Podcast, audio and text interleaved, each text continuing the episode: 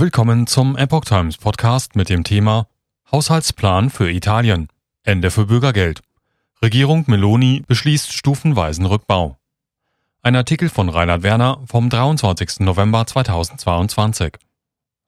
Seit 2019 gibt es das sogenannte Bürgergeld in Italien. Es sollte der Armut gegensteuern. Die Regierung Meloni hat nun das Ende des Programms verkündet. Während das Bürgergeld in Deutschland ab 1. Januar 2023 das bisherige Grundsicherungssystem von Hartz IV ersetzen wird, steht das gleichnamige Modell in Italien vor dem Aus.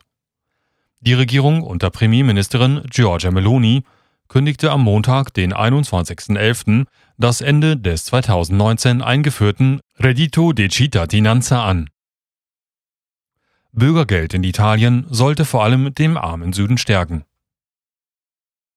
Das sogenannte Bürgergeld sollte die größte Investition in das Humankapital in der italienischen Geschichte sein.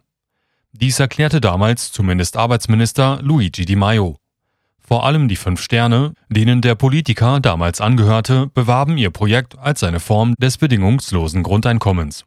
Es sollte vor allem der Armut im Süden des Landes entgegenwirken. Die Höhe der Leistung lag bei 780 Euro für Singles und 1280 Euro für Paare. Die dafür eingeplanten Kosten von 15 Milliarden Euro sollten vollständig auf Kredit finanziert werden. Die Regierung wollte durch die Maßnahme die Kaufkraft ärmerer Bürger stärken. Auf diese Weise sollte es sich über höheren Konsum refinanzieren. Bedingungsloses Grundeinkommen an strenge Bedingungen geknüpft. Das Nationale Statistikinstitut Italiens bescheinigte dem Bürgergeld insofern Wirkung, als es eine Million weniger an armen Menschen im Lande gebe. Zudem habe es sich als nützlich erwiesen im Kampf gegen Armut wegen der Corona-Pandemie und der anschließenden Rezession. Allerdings erreichte das Bürgergeld 56 Prozent der Armen in Italien gar nicht. Das liege daran, dass es sich gar nicht um ein bedingungsloses Grundeinkommen handele. Tatsächlich erinnert das Bürgergeldkonzept in Italien in vielerlei Hinsicht an das deutsche Hartz IV und ist zum Teil noch restriktiver. Es wird zum einen lediglich an erwerbsfähige Personen ausgezahlt, deren Haushaltseinkommen unter einem bestimmten Schwellenwert liegt. Zudem ist es auch nicht bedingungslos. Empfänger treffen zahlreiche Verpflichtungen, von der Registrierung beim Arbeitsamt bis hin zu gemeinnützigen Tätigkeiten. Bürgergeld über Aufladung einer Prepaid-Karte ausgezahlt. Darüber hinaus müssen Antragsteller auf Bürgergeld mindestens zehn Jahre lang in Italien gelebt haben. Unmittelbar vor der Beantragung muss die Aufenthaltsdauer im Land mindestens zwei Jahre betragen haben. Die Auszahlung von Bürgergeld in Italien erfolgt darüber hinaus nicht in bar, sondern mittels wiederaufladbarer Prepaid-Karten. Mithilfe dieser können die Empfänger Waren und Dienstleistungen kaufen oder Bargeld abheben, im Rahmen einer monatlichen Obergrenze. Für Nicht-EU-Bürger gelten zudem verschärfte Dokumentations- und Nachweispflichten. Dies betrifft beispielsweise Familienstand, Vermögen und Einkommen, einschließlich im Ausland befindliches Eigentums. Wie auch im System des künftigen deutschen Bürgergelds können Arbeitsämter Begünstigte zur Unterzeichnung eines Arbeitspakts auffordern. Alternativ dazu können Gemeinden die Vereinbarung eines Pakts für soziale Eingliederung verlangen.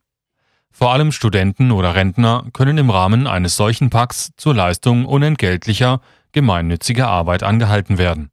Die wöchentliche Dauer des Einsatzes kann zwischen 8 und 16 Stunden betragen. Italien plant Neuverschuldung in Höhe von 35 Milliarden Euro. Ab 2023 soll es den Redito nur noch für die Dauer von acht Monaten geben, ab 2024 gar nicht mehr. Zudem falle der Anspruch weg, wenn der Begünstigte ein angemessenes Jobangebot ablehne.